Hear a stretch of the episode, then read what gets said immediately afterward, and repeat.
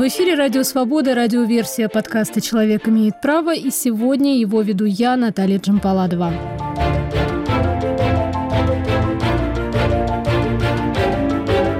На днях в следственном изоляторе номер один Иркутска нашли мертвым заключенного Тахиржона Бакиева. Он получил инвалидность после пыток в колонии и был признан потерпевшим по двум уголовным делам о пытках и изнасиловании. По версии следствия, Бакиев покончил с собой. Родные в это не верят и считают, что его довели до самоубийства или убили.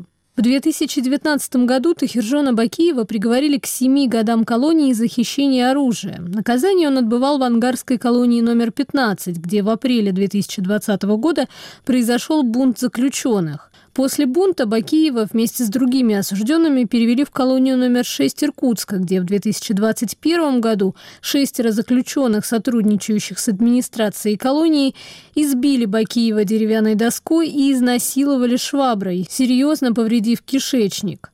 Помимо Бакиева, пыткам и истязаниям подверглись другие заключенные в исправительных учреждениях Иркутской области. И сейчас так называемое Иркутско-Ангарское дело о массовых пытках и изнасилованиях рассматривается в судах региона.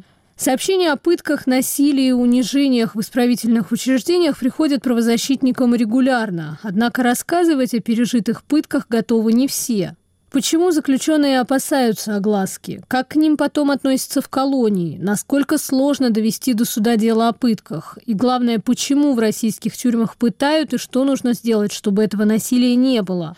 Об этом мы говорим сегодня с гостем подкаста, правозащитником Петром Курьяновым. Та система лагерная, которая осталась от ГУЛАГа, это бараки. Например, барак, ну, зачастую, да, двухэтажный, на первом этаже 100 примерно человек, на втором этаже 100 человек. В этом бараке на 100 человек есть спальные помещения, есть пищевая комната, есть где смотрят телевизор, так скажем, комната там психологической разгрузки, комнаты, где гладят белье, какие-то подсобки, раздевалки. И по идее, чтобы обеспечить надлежащим образом контроль за поведением заключенных, то, безусловно, надо ну, как минимум в каждую комнату сажать сотрудника. Посчитаем эти комнаты, умножим на эти количество отрядов, количество бараков, лагерь, и мы получим, что ну, огромное количество самих сотрудников СИН должно постоянно находиться в этих жилых помещениях, спальных помещениях, плюс промзона, на которую осуществляется выход всех осужденных. Администрация, конечно же, ну, не готова такое количество сотрудников содержать в каждом лагере. В масштабах страны это вообще огромное количество сотрудников а как-то надо обеспечивать дисциплину. Ну, поставить видеокамеры да, по углам и сказать, что формально мы все держим под контролем. Но слушайте, но элементарно заткнуть эту камеру, да, и бегит потом с вахты, да, с административного корпуса сотрудник туда смотреть, что с этой камерой. А фиг ее знает, а ее, может, не закрыли глазок, а там банально проводок оторвался, да, или еще что-то. Ну, это не выход. Тогда что получается? Что надлежащего контроля в этих бараках нет. Как осуществить контроль за такое огромным количеством заключенных? Как скажем, два, два, два у палки, два конца. Либо это э, черный ход, где за дисциплиной следят и держат все под своим контролем, представители криминального мира, так будем их называть, которые пользуются авторитетом, для которых слово сказал, по столу кулаком треснул и все. И тех или иных нарушений в бараке не будет. Либо второй конец этой палки – это жесткая вот такая режимная дисциплина именно посредством, использованием, как в концлагерях, да, фашистских, там же сами заключенные, гестаповцы использовали тех же заключенных, КАПа их, по-моему, называли. Вот также для себя выбрала наша российская ФСИН вот эти инструменты, так скажем, это посредством сотрудничества с администрацией заключенных. Вопреки запретам, общепризнанным, да, стандартным э, содержания заключенных, тем или иным осужденным, которые изъявили желание сотрудничать с администрацией, ну, естественно, за поблажки. И вот им администрация, вопреки вот этих всех действующих нормативных актов, общепризнанный стандарт содержания заключенных делегирует им вот такие функции. Они командуют, кто их не слушается из осужденных. Администрация принимает меры реагирования, самые доходчивые. Это просто-напросто вызывает в административный корпус и резиновыми дубинками, деревянными молотками, киянками просто-напросто отбивают задницу. Ну, самое такое место, где и синяки есть, но не каждый будет про это говорить, что посмотрите на мою задницу, она у меня отбита. И это больно вообще-то. И уже много лет сложилось такое положение в лагерях, что если не слушаешь активиста, вот того самого сотрудничающего с администрацией, тебя отведут на вахту, тебя отобьют задницу, и ты будешь слушать его просто потому, что тебе не захочется через день, через два, когда она начинает болеть еще больше, по тому же самому месту получать те же самые дубинки. Но чем объясняется вот такая жестокость, о которой мы слышим? То есть вот эта история с изнасилованиями, с кипятильниками вот в иркутском деле, эти ужасные кадры из Саратовской туберкулезной больницы, которые все видели. Есть ну, какое-то что, объяснение? Конечно, есть. Возвращаясь к тому, что именно идущие и желающие сотрудничать с администрацией, заключенные, в основной своей массе это откровенные отморозки. Они сидят за это, они это совершали. Для них это нет ничего в этом такого. Наоборот, их больная фантазия способна вообще на чудовищные вещи. Администрации вообще по барабану. Главное, чтобы была дисциплина, главное, чтобы на кроватях днем не лежали – Главное, чтобы никому в голову не приходило там писать жалобы, выражать недовольство, чтобы все ходили по струнке.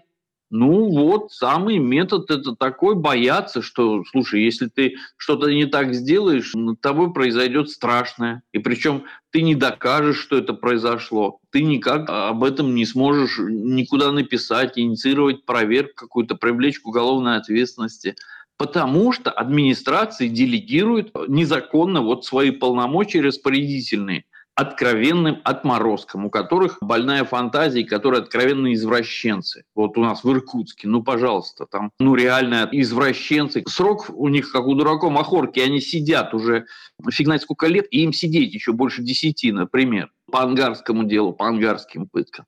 Да им вообще по барабану там, что как. Главное, чтобы выполнить задание администрации получить необходимые в данном конкретном случае в ангарских пытках, это необходимые Следственному комитету и администрации показания на тех заключенных, кто был активнее всех, возмущался против такого режима содержания, до которого в тот момент довела администрация. Вот это единственное объяснение. Все вот отсюда насилие такое чудовищное и нечеловеческое. А как тяжело вот эта информация вообще попадает наружу? Как становится известно о пытках? Вот вы сказали, что нередко люди просто стыдятся об этом рассказать. Вот с вашей точки зрения, то, что мы знаем, то, что правозащитники рассказывают, это лишь верхушка айсберга? Ну, конечно, это маленькая-маленькая верхушка огромного-огромного айсберга, который размером со всю Россию. Не во всех лагерях происходит такое, но в подавляющем большинстве это точно.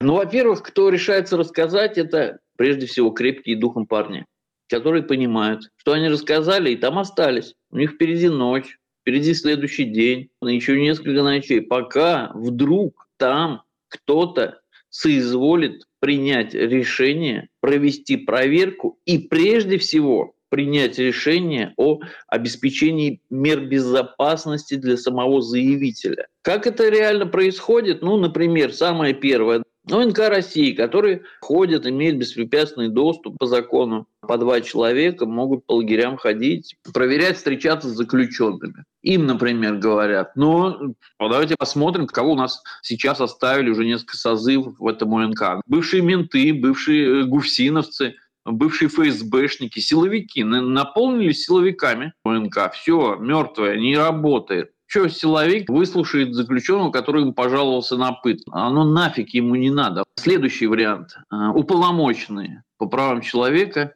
в Российской Федерации по субъектам. Ну вот, например, Иркутск область, куча колоний, куча СИЗО.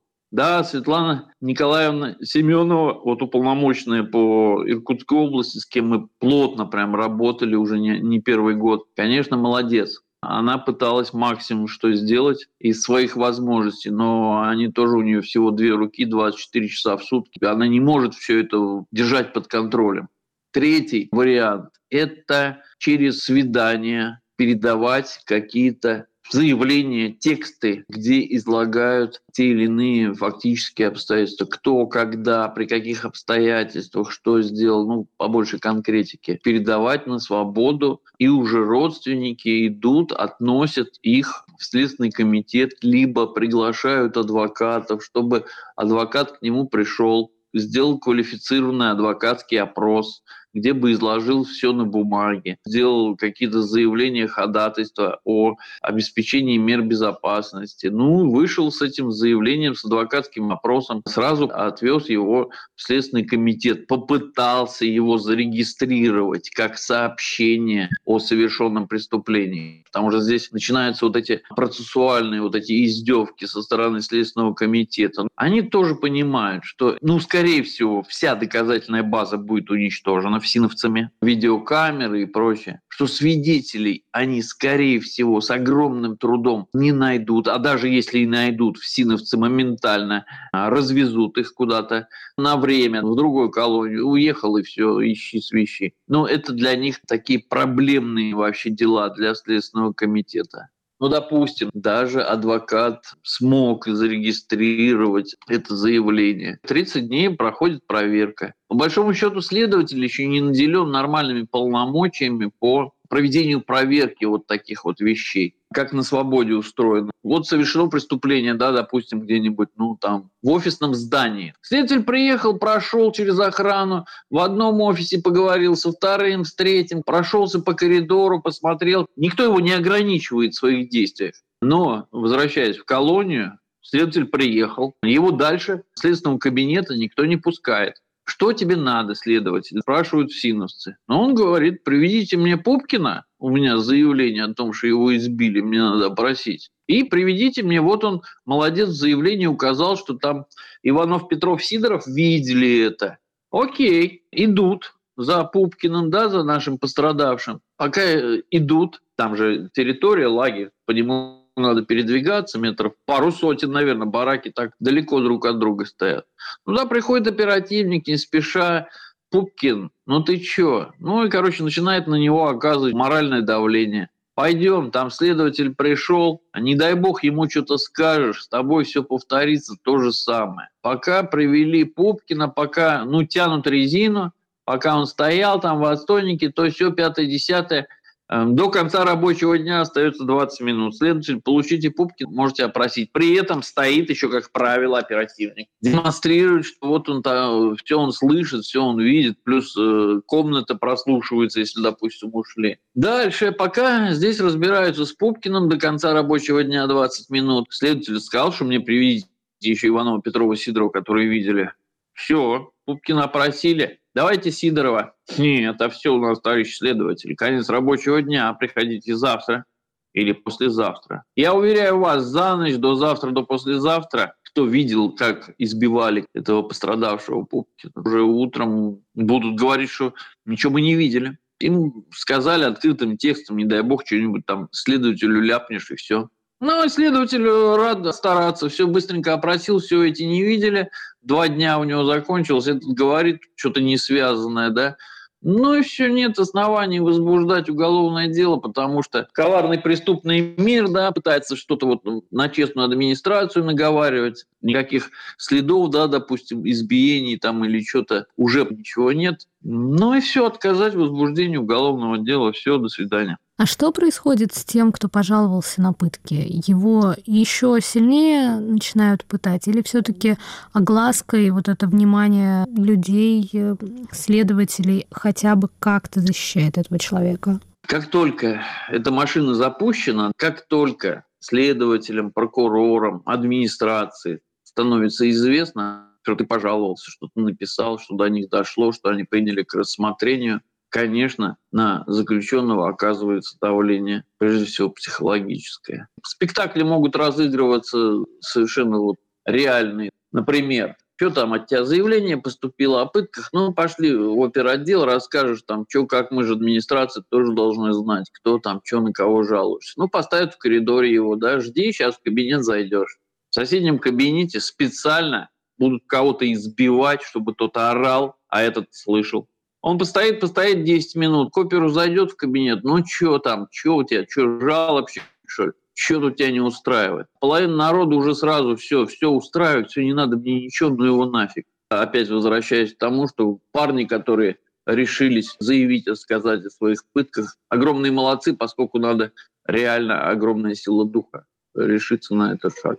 Конечно, они дураки-дураки, но мыло не едят в синусы, да, и понимают, ага, если просочилась информация про пытки, фиг знает, приедет к нему этот следователь, не приедет, там прокурор приедет, мало ли они до кого дописались, кто там со свободы. Если допустим, посмотрят на него, а, сирота, кто о нем там будет что заботиться на, на свободе? Да ну нет, так, все, фигня. Или, допустим, ага, там есть кто-то на воле, кто может подсуетиться, кто может пригласить адвоката, кто может дозвониться, застучаться до журналистов, да, до, до кого-то там, до Москвы, например. Первое время, конечно, явно его никто трогать не будет. Будет вот, вот разного рода вот такие спектакли. В коридоре постоял, в соседнем кабинете орет, кого-то бьют. Он увидит уже к себе отношения в самом бараке, например, тех же активистов, того, того же завхоза. Да? Будет повышенное внимание. Бегом-бегом на построение тут же на него напишут сегодня, завтра, послезавтра какие-нибудь рапорта.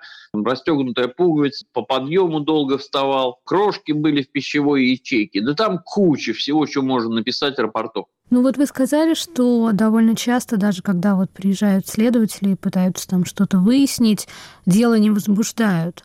Вообще, по вашей практике, насколько тяжело довести такое дело до суда и доказать в суде факт пыток, привлечь к ответственности сотрудников ФСИН с учетом того, что вы говорили, что большинство избиений происходят руками других заключенных? Проблема прежде всего в доказательной базе. Все это уничтожается, все видеозаписи. Вот, например, у нас в Ангарске ВК-15, я сейчас не буду называть фамилию, человеку сломали руку по приемке, да, вот этап пришел в колонию, его принимали сотрудничать с администрацией, вот эти вот обезбашенные наделенные администрацией полномочий. Старая песня, вновь прибывший этап, запугать, что вы здесь никто, вы только подчиняетесь нашим указаниям. И сломали руку на его счастье, а может несчастье, не знаю, состоялось посещение ИК-15 прокуратурой. Его спрятали, значит, никто его прокурору не выводил, но парень догадался, сказал своему там земляку, другому осужденному, ты пойди вместо меня к прокурору, как будто бы по условиям содержания, такое нейтральное. Когда уже перед прокурором предстанешь, назови ему фамилию, скажи, там его прячут, у него сломанная рука. Парень пошел, парень сказал прокурору, а там удеваться некуда, там комиссия еще какая-то была. Надо как-то реагировать. Тебе сообщили про заключенного, у которого сломана рука и которого прячут. Естественно, прокурор дал указание, как фамилия, имя, отчество, год рождения, статья, давайте его сюда. Но это была полная неожиданность для администрации. По списку-то есть такой его так вот быстро не удалишь из этой базы. Привели его, действительно, у него сломана рука.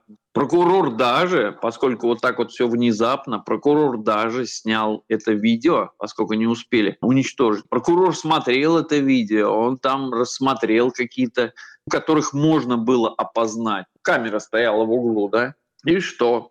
Прокурор уехал, Дело, естественно, возбудили. Короче, оно длится уже полтора года, его приостанавливали в связи с тем, что невозможно найти тех, кто избивал. Видео пропало, видео нет, концов не могут найти. Прокурор в рапорте указывает, что он его смотрел, но прокурор не наделен полномочиями расследовать дело сказал, сохраните видео да, администрации и уехал. Те, естественно, его сохранили, уничтожили. Нашли крайнего какого-то, не нашли крайнего, не знаю. Дело так в суд и не поступило.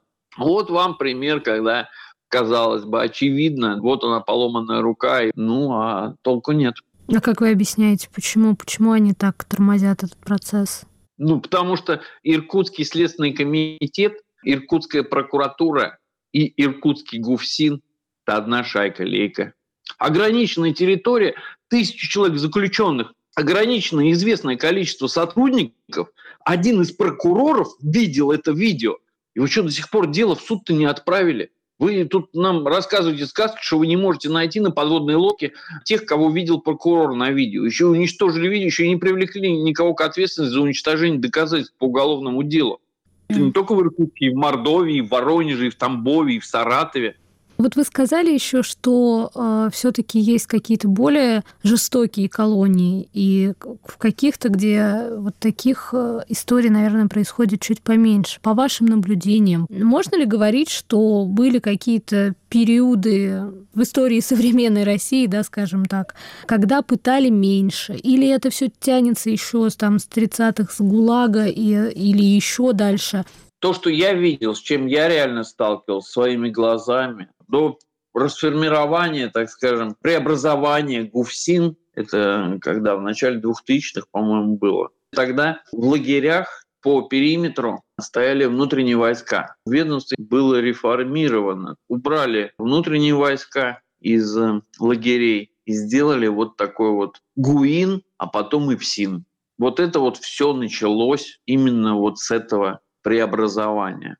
Первый гуиновский директор был некий Калинин, такая фигура, которая начинала свою профессиональную деятельность надзирателя с Саратова. Именно он решил и тогда с тех времен начал совершенствовать институт, так скажем, привлечения отморозков, такой вот штат помощников администрации. Именно он начал повсеместно вводить в Саратовской области, и потом этот опыт, поскольку он этот Калинин стал директором, начальником всего российского ГУИНа, он начал распространять этот опыт избиений, этот опыт пыток на всю Россию. Где-то быстро все это происходило, где-то медленно, где-то до сих пор еще не очень прижилось. Но большая часть территории современного архипелага ГУЛАГа в России прошло эту ломку пытками. Это было узаконено даже в те времена в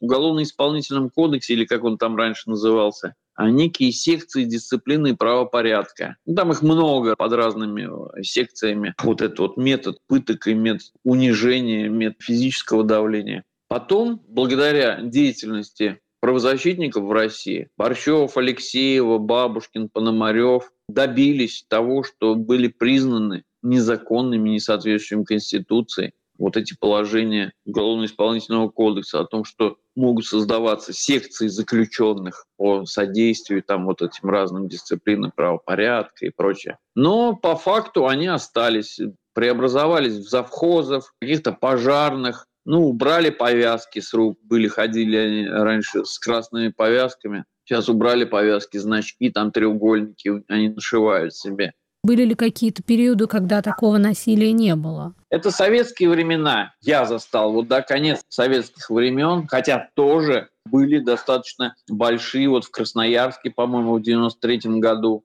заключенная достаточно известная акция протеста заключенных против администрации. Но по сравнению с современностью, конечно же, тогда этого ничего не было. У вас есть ответ на вопрос, что нужно сделать, чтобы в колониях не пытали? Для того, чтобы не искоренить, так скажем, но существенно э, снизить те пытки, которые творятся. Это прежде всего в глобальном масштабе, конечно, со мной многие, может быть, не согласятся, но уходить от лагерно-барачного метода содержания заключенных, который пришел-то из ГУЛАГа. Надо уходить в камерную систему содержания, где вот так не проявляется вот эта вот озабоченность сотрудников администрации осуществлять контроль именно руками заключенных. В камерной системе этого не требуется, по большому счету. Второе есть федеральный закон об оперативно-розыскной деятельности. Там, кроме прочего, ФСБ, таможенная служба, по-моему, пограничники, МВД, в том числе стоит Федеральная служба исполнения наказания. Не должны наделяться тюремщики оперативные, какими-то оперативно-розыскными возможностями, возможности вербовать их сотрудничающих с администрацией. Ведь у нас по тому же Иркутску ведь именно вот такие агенты и проводили вот эти вот чудовищные пытки сексуального характера. когда швабра, веник, все это в анальное отверстие с силой, с кровью, с чудовищными страданиями.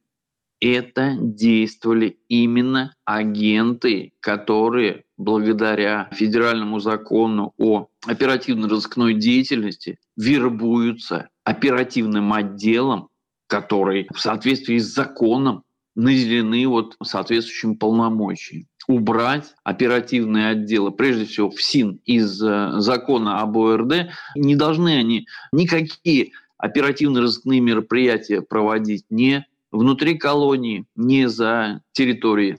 Дать следователям полномочия, вот представьте, вот он расследует пытки, вот он не сидит там в следственном кабинете, да, ему приводят нужных, они же приводят без паспорта, как он убедится, что ему привели свидетелей, которых он заказывал, да, администрации, которые якобы, ну, по идее, по заявлению, по сообщению пострадавшего видели, да, они привели каких-нибудь других. А следователь не может сходить в барак. А вот если внесли бы поправки соответствующие, следователь пошел в барак, прошелся по территории, ага, вот здесь висит камера, здесь висит камера. По бараку походил, ребята, а вот это, а вот это, может кто-нибудь вот это слышал, может кто-нибудь вот это видел. Так вот, как на воле происходит поиск вот этих доказательств, оно, может быть, тоже начало двигаться с мертвой точки. А иначе это тяжело искать черную кошку в темной комнате. И, конечно, нужно отдельное подразделение, которое бы этим занималось, которое бы из года в год нарабатывало опыт расследования вот таких дел. Мало того, что их мало, так они следовать особо и не знают, за что взяться там. Вот он попросил там истребовать камеры, а ему написали, что они уничтожены в результате технического сбоя, он не пойдет, ничего не проверит, и оно ему нафиг не надо. Колонии разбросанные все эти, ему проще сидеть у себя в кабинете, открыть ВКонтакт и искать какие-то комментарии против режима, против Путина и против всего вот этого. Проще, нежели вот ездить по колониям, спорить с синовцем, пропустите, не пропустите, следственные кабинеты заняты, приезжайте завтра, а персональных машин нет, и ездишь на своей машине, бензин тоже свои деньги. Вот человеческий фактор. Сейчас мы окунулись в эти дела, там вообще просто вот конь не валялся. Как все запущено с пытками в местах лишения свободы. Это был правозащитник Петр Курьянов, гость сегодняшнего подкаста «Человек имеет право». Его вела я, Наталья Джампаладова.